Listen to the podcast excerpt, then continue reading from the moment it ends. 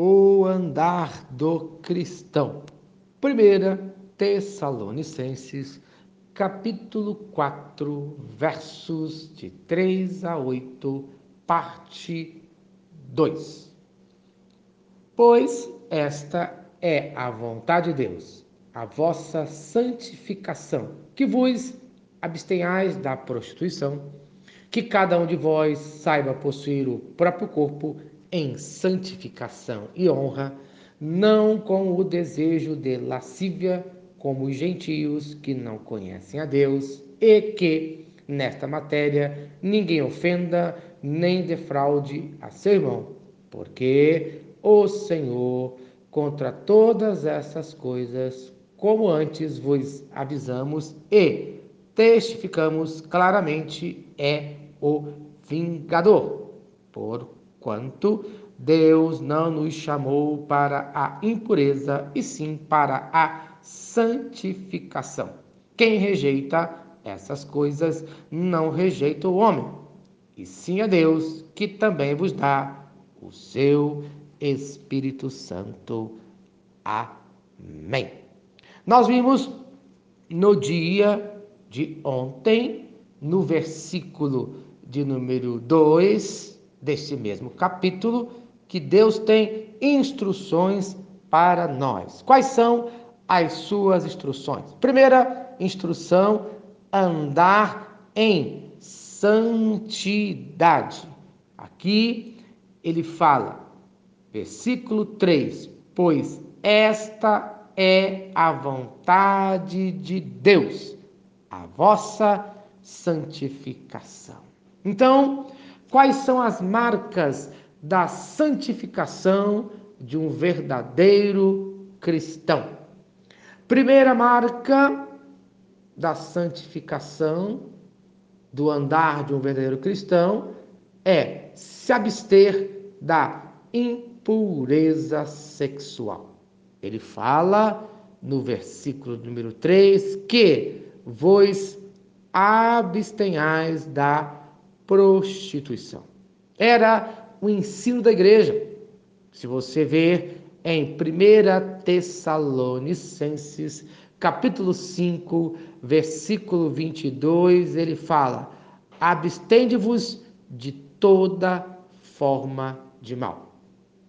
Segunda marca da santificação de um verdadeiro cristão é saber controlar seu próprio corpo. Ele diz, o versículo 4, que cada um de vós saiba possuir o corpo em santificação e honra, isto é, que cada um saiba controlar o seu corpo, inclusive, principalmente a sua língua, conforme fala Tiago capítulo 3, versículo 8. A língua, porém, nenhum dos homens é capaz de domar. É mal incontido, carregado de veneno mortal. Precisamos aprender a controlar o nosso corpo, principalmente a nossa língua. E eu pergunto: você sabe controlar a sua língua? Ou você anda espalhando o veneno mortal com a sua língua. Bom, terceira instrução, terceira marca de santificação de um verdadeiro cristão é que ele saiba resistir aos desejos. O versículo de número 5 fala: não com o desejo de lascívia, como os gentios que não conhecem a Deus. Qual deve ser o desejo do cristão? O desejo do cristão deve ser agradar a Deus e obedecer a Ele.